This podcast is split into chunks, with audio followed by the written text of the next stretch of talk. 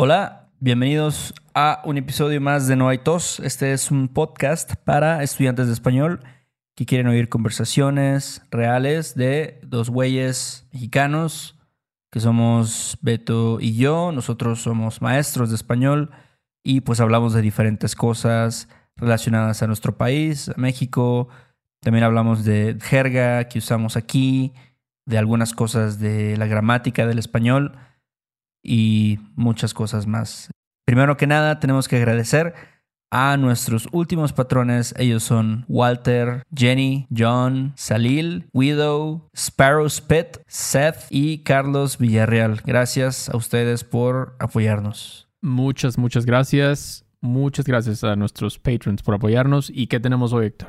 Bueno, hoy tenemos un episodio un poquito diferente. Hicimos una entrevista con nuestra amiga. Ella se llama Nia King. Ella es una podcaster como nosotros y también es una autora. Y bueno, en su podcast nada más para que sepan, tengan un poquito de contexto. Ella entrevista a artistas de la comunidad LGBT en los Estados Unidos. Y bueno, en esta entrevista nos, nos explica más o menos lo que hace y, y pues sí, básicamente de su proyecto, ¿no? De su podcast. Y bueno, obviamente, aunque su español no es perfecto, pensamos que puede ser útil para algunos de ustedes aprendiendo español porque cometer errores es parte de aprender cualquier cosa, no, no solo idiomas. Entonces, como hemos dicho, hay que atreverse a hablar y a cometer errores. Entonces, no es fácil, ¿no?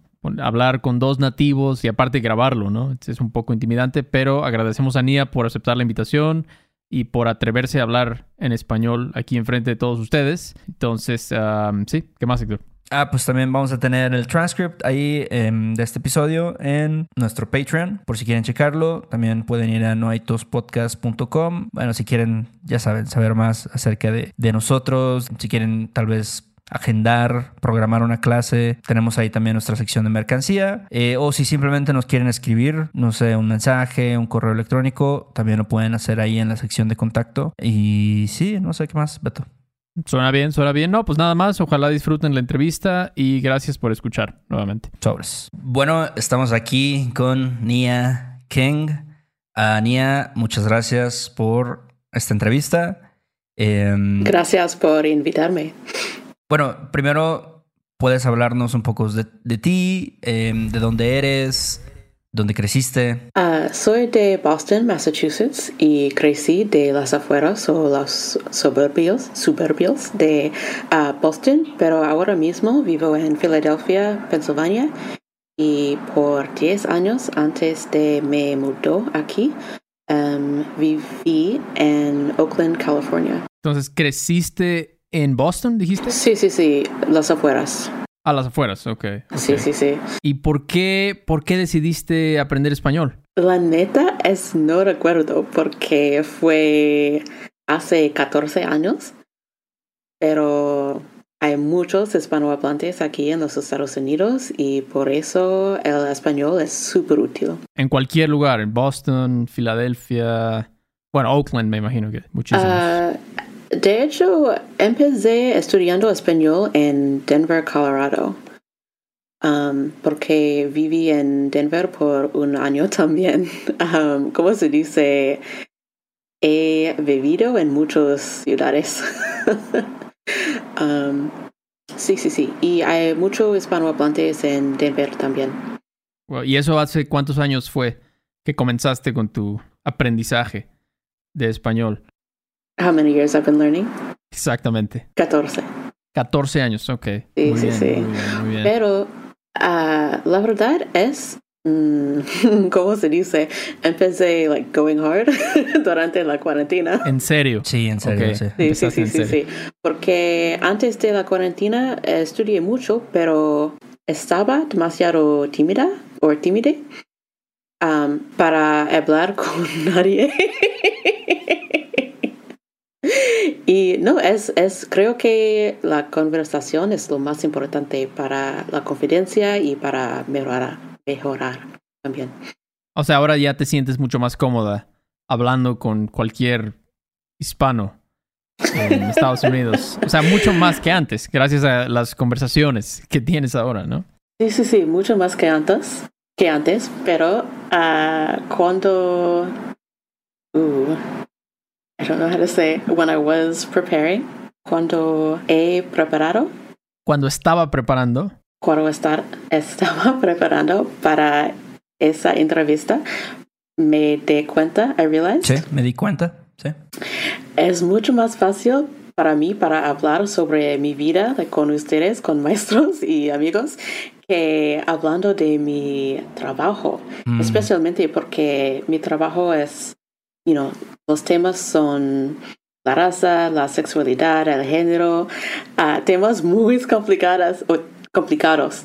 Y, ¿cómo se dice? Mm, yo no quiero be cancelled. Ujú. ah, sí, no quiero ser cancelada. sí, sí, sí. es una preocupación de muchos hoy en día. Oye, Enia, y qué, bueno, tú, sí, siempre como hablando de lo que dijiste, creo que hablar de cosas más específicas de tu trabajo, de las cosas que haces, o sea, en general, ¿no? Es más difícil siempre. Es más fácil decir, ah, no sé, ayer fui al mercado o voy a ver a mis amigos más tarde, cosas así, ¿no? Sí, sí, sí. Y el tema de la raza es muy interesante para mí. Es que estudié en la universidad, pero es muy difícil para hablar de la raza contra idiomas y contra culturas, porque creo que en los Estados Unidos hablamos de este tema muy diferente que en Latinoamérica. Y en cada país de Latinoamérica ustedes hablan, hablan de eso diferente también. Cada, cada país tiene su forma de... Definitivamente entre México y Estados Unidos hay una gran diferencia, ¿no? Especialmente ahora. ¿Y cuál fue tu... Bueno, ¿qué nos puedes decir acerca de tu proyecto, que es este... Tu podcast, We Want the Airwaves, que es... Sí, sí, sí. ¿Qué nos puedes decir? Como, ¿Cuál fue tu inspiración para comenzar este podcast? Ok. Toma tu tiempo, toma tu tiempo. Gracias. Ok, so empecé mi podcast, eh, mi podcast en 2013. Um, so por ocho años he ido la conductora, productora y editora de este podcast. Y en mi podcast, We Want the Airwaves, tengo, hago entrevistas con artistas um, de color y LGBT. Ah, pero, before I go on, tengo una pregunta para ustedes. Porque la frase, o la frase de color, ¿ustedes usan en México o no? Yo diría que no en México, pero no sé tú qué piensas, Héctor. No, yo creo que no usamos de color. O sea, mira, la verdad, a lo mejor es. Me voy a ir en una tangente, pero siento que no, no hay tanta diversidad en México como la hay en Estados Unidos. Definitivamente, ¿no? O sea, no.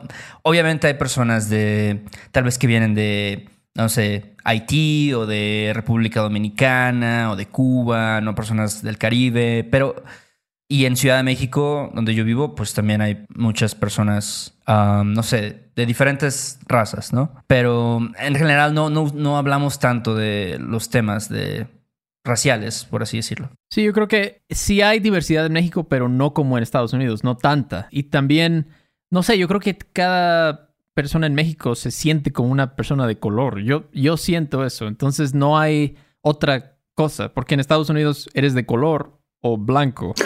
Entonces, tal vez en México no hay esa distinción mucho. Sí hay, claro que hay diferentes tonos de piel en el Sí. país, pero no es una cosa como de identidad. Es como, ah, pues él es más blanco y él es más moreno, pero al final son, los dos son personas de color, realmente. Yo creo es eso. Por eso no se usa mucho ese término. Pero Ok, no, bueno. no soy un experto en el tema. solo.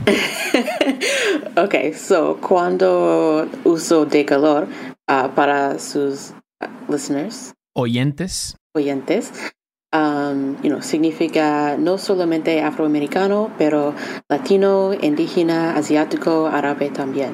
So, sí, todos que no son blancos, más o menos. Entonces tú tienes artistas, tú invitas a artistas de color Sí, de la comunidad LGBT. exacto. ¿Y por qué quisiste empezar este podcast? ¿Sentiste que no había suficiente información sobre estos artistas? Era difícil. Básicamente, porque, I mean, primeramente, cuando empecé, no había muchos podcasts y no, um, especialmente de mujeres y personas de color um, y gay. Sí. No había ninguno. muy-. No, no, no, muy, muy poco.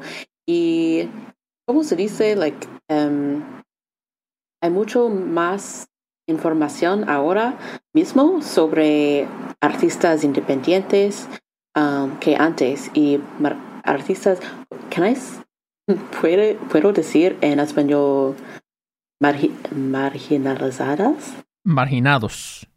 Marginados. Artistas marginados. Y lo, lo significado es lo mismo, más o menos, en inglés. Sí, Sí, sí, bueno. sí, sí. Um, sí, hay- ahora hay revistas y páginas de web sobre artistas de color de la comunidad LGBT, pero en 2013 mucho menos. So, quería um, atraer, atraer Atraer. atención, sí, sí, sí, de esos artistas súper talentosos, pero poco conocidos. Y en parte, creo que en parte porque del racismo en la en el artes, en los artes. Um, you know, los museos y las galerías mm, no son súper diversos. Diversos. sí. Diversos. Sí, sí, sí. No, no había mucho apoyo para artistas independientes, em, especialmente los marginalizados. Marginados. Marginados, Marginados, gracias. Pero ha mejorado la situación. Ahora es mucho mejor que hace Sí, sí, siete sí. años. Pero sí, e- es la neta.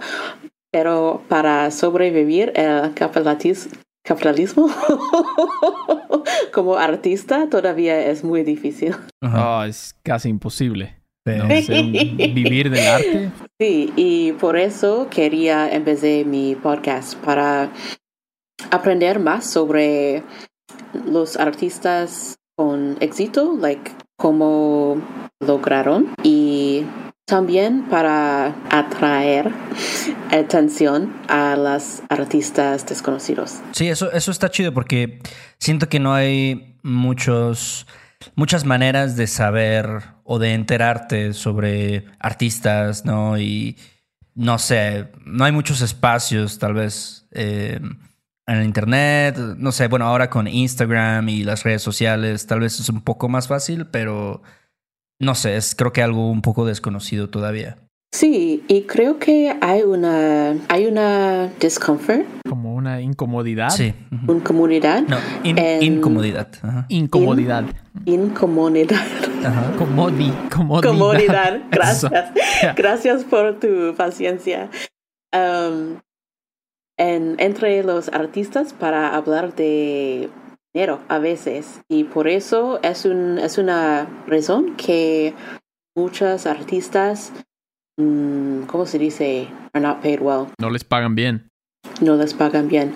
Ah, por ejemplo, un periodista que entrevisté em, se llama Sarah Burke. Em, cuando ella trabajé por The East Bay Express, un periódico de Oakland, California, em, ella escribió una historia sobre un dueño de una galería que robaron, robaron. ¿Robaron? Más Sí. o menos, sí, sí, sí. I mean, no como, like, no con una arma, pero um, es un estafador. Ah, y no, ¿cómo se dice? He wasn't paying lo- los artistas. No les estaba pagando Sí, sí, sí. nada a los artistas. Un poco a veces. Sí. like, ah, ¿cómo se dice? Un poco aquí, un poco ahí, pero al final él se fue. Sí, con el, Otras- con el dinero, ¿no? Sí, sí, sí, a otra ciudad. Y no sé, es súper común, pero es posible porque muchos artes, artistas mm, find it difficult Se les hace difícil. para hablar de dinero y, ¿cómo se dice? Like, para pedir de su valor. Eso es algo que se escucha mucho. Bueno, aquí yo creo que en el mundo, los artistas en general. Pero yo creo que es porque hay una mentalidad de que si tú eres un artista no debe de importarte el dinero. Es como, eso es para gente superficial que, que no es realmente un artista, pero está, está mal. Ok, es un gran problema. um, y I don't know how to talk about this in Spanish, pero um, no, tienes, tienes razón. Y yo quiero uh, destigmatize. Desestigmatizar. Uh -huh. Es sí, una palabra. tener, tener un, una chamba, un day job, Uh -huh. porque la realidad es la mayoría de artistas tienen chambas y especialmente artistas de color y LGBT y artistas que no son de familias ricos, ricas. Um, you know, eh, porque es muy difícil para sobrevivir solamente en el arte. So, no es, no es una cosa mala, no es una razón para vergüenza. Um, you know, tenemos que trabajar y desafortunadamente muchas personas no creen que el arte es un champa real. Eso que dices tú también, yo lo, porque yo fui a la universidad a estudiar música. Sí, sí, tengo sí. muchos amigos que son artistas, que son, lo único que saben es, bueno, no lo único que saben, pero estudiaron para ser artistas. Y para ellos, para algunos, lo ven muy mal como hacer otra cosa. Tener un day job es como, wow, tú eres un fracaso, mírate, estás, Fra- estás haciendo fracaso significa failure, así. Oh, No, un qué fracaso. triste. Ya, ya, ya. Entonces es como... no, no es justo. No, no, no, pero yo me siento mal por ellos porque pues no es muy difícil, no sé, salir de la casa de tus papás a los 35 años porque no puedes, no quieres hacer otra cosa. Entonces, pero es por el estigma que hay de, ah, no, yo estudié eso, entonces debo de solo hacer eso. Entonces, es, es un gran problema aquí también. Oye, te voy a hacer una pregunta, tal vez, no sé si es difícil o muy general, pero en tu experiencia entrevistando a estos artistas de la comunidad LGBT, eh, ¿qué has aprendido de ellos o qué te ha dejado el entrevistarlos? What have I learned? Sí. I mean, primeramente que todos tienen chambas. Ok, ok. sí, o, I mean, sí, chambas o... Chamba significa just like trabajo, ¿no? Sí, un Bueno. trabajo. Um, o a veces, si no tienen chambas, son de familias ricas, usualmente. Um, pero no, um, aprendí que hay muchas maneras de cambiar la cultura con el arte y en mi opinión todos son importantes. You know, hago entrevistas con no solamente pintores y eh, músicos, pero a drag queens y comediantes y mm, para mí la distinción entre arte arriba, like high art and low art, ¿Cómo dirías? Elevado. Ajá, arte o refinado, no sé. refinado, Sí. arte refinado. Sí, sí, sí. sí, sí, sí, y cómo se dice low art. ¿Cómo dirías eso, Héctor? Arte. Tal vez como barato, ¿no? No sé. Barato. Suena un poco feo, Sí, pero... sí, sí. Sí, mi filosofía personal es los pintores en las galerías no son más importantes que los mm, dibujos, Ajá. like comics. Ajá, los, este... Cómics. Sí, los cómics. Sí, decimos. cómics Ajá. en, en los um, periódicos. Los dos son importantes y los cómics son mucho más disponibles, like accessible. Disponibles, disponibles. accesibles. Sí. So, sí, el dinero no es la única cosa importante, pero en, en capitalismo sí, para sobrevivir sí.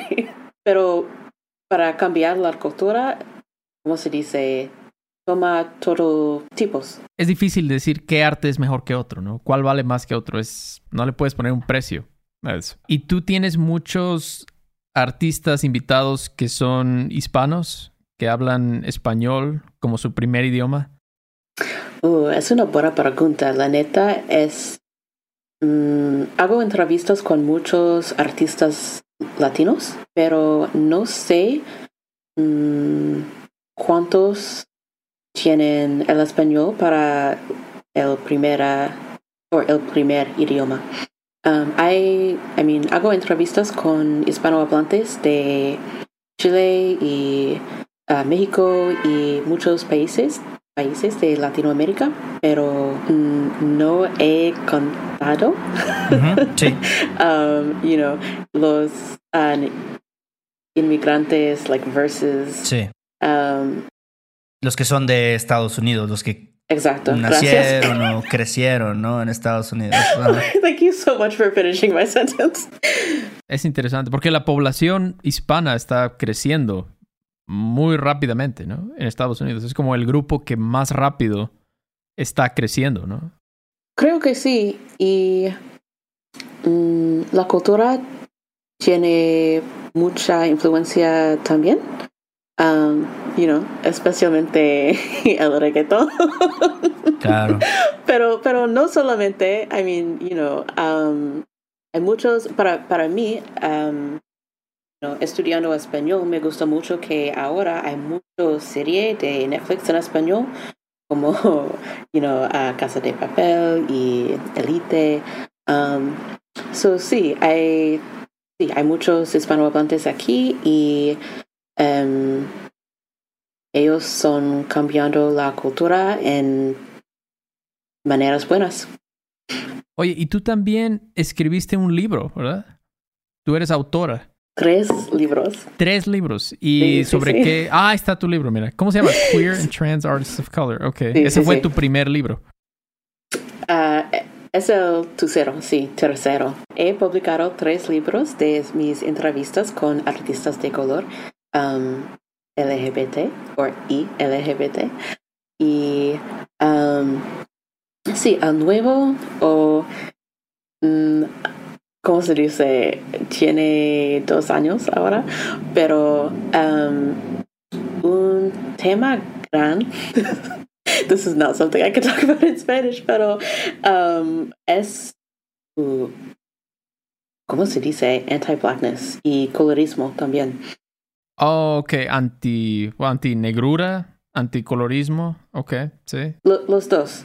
Um, en, en muchas comunidades, um, pero comunidades de color específicamente, um, porque en los Estados Unidos hablamos mucho sobre el racismo de los blancos, pero menos que el racismo entre comunidades de colores. Mm. Colorismo es lo que tú dijiste, como la Ah, discriminación. Colorismo, sí, well, ok.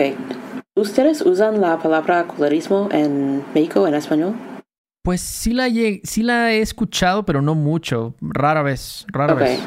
Porque para mí colorismo es entre una raza, like como dijiste, um, you know, güeros y morenos, pero en este caso estoy hablando de ah, colonialismo, ¿no? Sí. Como que no es un tema. Ajá, no, no, no. Exacto, es como no.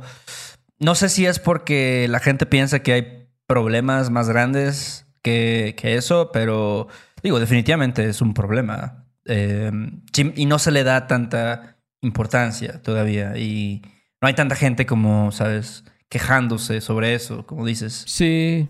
Por ejemplo, no hay muchos grupos indígenas mexicanos que están molestos de que en Club de Cuervos no hay actores indígenas.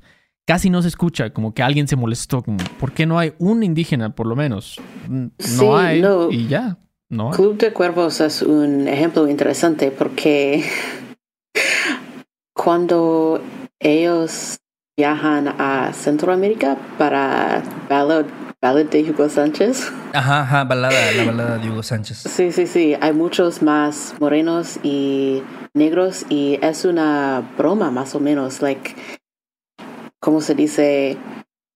Mm, Los mexicanos en el Club de Cuervos no quieren ir a Nicaragua porque es el junglo, ¿no?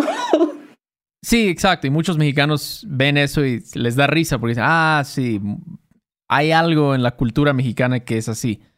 Entonces, digo, tal vez está cambiando ahorita con la... Hubo una mujer indígena que actuó en la película de Roma que fue muy, pues ella fue, ahora es bastante famosa, ¿no, Héctor? Sí, Este, pero yo creo que es, un ejemplo, ¿no? De... Sí, uno, o nada sea, más. es como...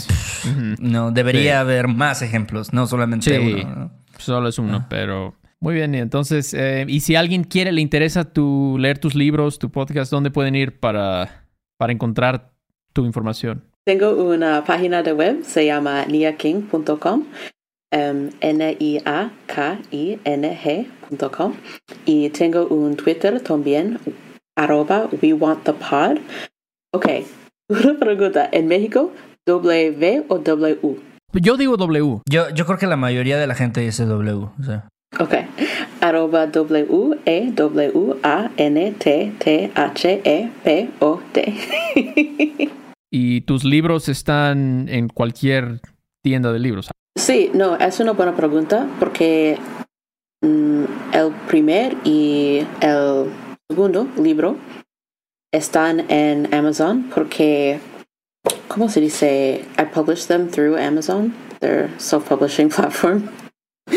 El primer y el segundo, pero aprendí que Amazon colabora con la migra y ahora no uso Ya no. Amazon nomás. ujú.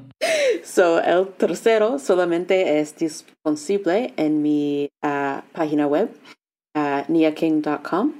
Y creo que, ok, es un poquito difícil, pero en, en Latinoamérica, en partes de Latinoamérica hay mercado libre. sí, Quien, sí, en, en todos, México también? todos lados en Latinoamérica. Ok, bueno, yo que yo sé que mi segundo libro es en Mercado Libre, pero creo que es muy caro y desafortunadamente, know, si tú compras mi libro en mi página web, you know, voy a autografiar, Sí. sí, sí, sí, um, para usted, pero todavía el costo de shipping Envío. ajá. envío a Latinoamérica es, caro. sí. Básicamente doble el costo del libro, desafortunadamente. Pero si um, están en los Estados Unidos, um, estoy feliz to send you a copy. Pues está bien, porque el 95% de la gente oyendo este podcast está en Estados Unidos, ¿no? Entonces Sí. va a ser más fácil para ellos poder comprar tu libro. sí, pero ojalá, ojalá en el futuro sea más fácil Sí. para enviar o mandar libros a Latinoamérica. Eso me ha pasado muchas veces. Quiero comprar algo, pero tengo que pedirlo a Estados Unidos y pago cientos de dólares de aduanas y envío, impuestos. Es, Qué es muy pena. molesto. Pero creo que va cambiando poco a poco esto. Pero, Ojalá. pues Héctor, ¿querías mencionar algo más? No, de- este, creo que mucha gente le interesaría oír las entrevistas, saber más de, pues, de los artistas con los que trabaja, bueno, a, con- a los que has entrevistado, más bien, y, entonces, bueno, lo pueden hacer a través de tu página web. Y gracias, yo, yo sé que cuesta mucho trabajo a veces ah, tener el valor, ¿no? De, de hablar español, ¿no? Y- pero lo hiciste muy bien, de verdad, y este, y gracias de nuevo por estar aquí en este, en este podcast. Gracias por invitarme otra vez. Pues espero que vuelvas pronto y nos vemos pronto. Cuídate. Nos vemos, día. Cuídate. Bye. Chao. Este episodio de No hay tos es patrocinado por Rosetta Stone. Si además del español deseas aprender otro idioma y no sabes cómo empezar, Rosetta Stone es la mejor opción para ti. Es una forma inmersiva y progresiva de aprendizaje que usa imágenes, historias, diálogos y más para ayudarte a comunicarte con fluidez en el idioma que quieres aprender. Además, tiene la mejor tecnología de reconocimiento de voz para obtener retroalimentación de tu pronunciación. Está disponible desde tu computadora, tu tablet y tu teléfono y puedes hacer las lecciones en línea o descargarlas para completarlas sin conexión a internet cuando quieras. Con la membresía de por vida puedes pagar ahora y nunca tendrás que volver a pagar una cuota de renovación. Nosotros sabemos que aprender un idioma nuevo puede ser abrumador, así que deja que Rosetta Stone te guíe en el proceso. Por un tiempo limitado, puedes tener acceso de por vida a los 25 cursos de idiomas que ofrece Rosetta Stone con un 50% de descuento. Canjea hoy mismo tu 50% de descuento en rosettastone.com diagonal tos. rosettastone.com diagonal tos.